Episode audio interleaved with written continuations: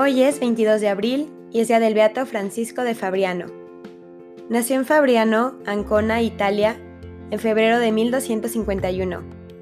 Era hijo de Compaño Benimbeni, médico, y de Margarita di Federico. Esta debió haber prometido mediante voto que si tenía un hijo acudiría a Cis en peregrinación. Y cuando el muchacho tuvo edad de viajar, lo llevó consigo. En este recorrido sucedió un hecho significativo para el futuro del pequeño. Tuvieron un encuentro con Angelo Tancredi, uno de los discípulos de San Francisco, quien mirando a los ojos del niño le dijo, Tú serás uno de los nuestros. Fue un hecho que el mismo Beato narró en su crónica Fabrianensis, redactada en 1319.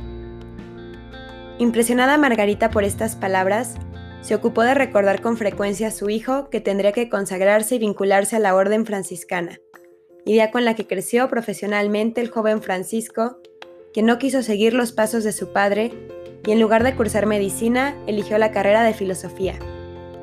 Entre todos los pensadores de la época, sintió predilección por San Buenaventura, al que admiraba. En 1267, a sus 16 años, ingresó en la Orden de los Hermanos Menores. A sus 17 años, Fabriano culminaba su noviciado en el convento de Porta Cervara impulsó la construcción de un nuevo convento en su localidad natal y adquirió el terreno por una cantidad razonable. El Beato Francisco fue nombrado superior de este convento a sus 65 años y lo fue por cinco años. En ese periodo, a propósito de la celebración del segundo capítulo provincial, solicitó la generosa ayuda de los ciudadanos para atender a todos los hermanos que participaban en él y que provenían de todas las marcas, obteniendo su inmediata respuesta. Como buen franciscano, no tenía nada propio. El dinero que le dejó su padre lo invirtió en construir una valiosa biblioteca en la que custodió importantes manuscritos.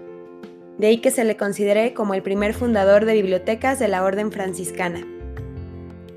Vestía una áspera túnica y se infligía duras mortificaciones. Apenas descansaba y lo poco que dormía lo hacía encima de una tabla. Pasaba las horas prácticamente en oración meditando en los misterios de la pasión de Cristo, por los que sentía tanta devoción que le arrancaban amargas lágrimas.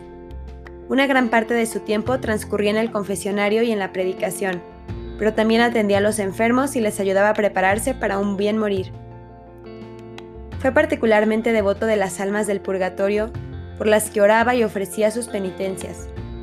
Al respecto se cuenta que, en una ocasión, mientras oficiaba la misa por ellas, como solía hacer con frecuencia, aunque la iglesia estaba casi vacía, se escucharon muchas voces que alegremente respondían amén a las oraciones de la antigua liturgia de la misa de difuntos. Se cree que provenían de ellas. En todo caso, cuando celebraba la misa, siempre se podía apreciar el recogimiento y fervor que acompañaba al beato. Llevaba 45 años en la vida religiosa, admirablemente sellados por su virtud cuando se reunió con nuestro Señor el 22 de abril de 1322. Que Francisco de Fabriano nos sirva de ejemplo de humildad, perseverancia, autenticidad y amor a nuestro Señor y su pasión. Amén. Beato Francisco de Fabriano, ruega por nosotros.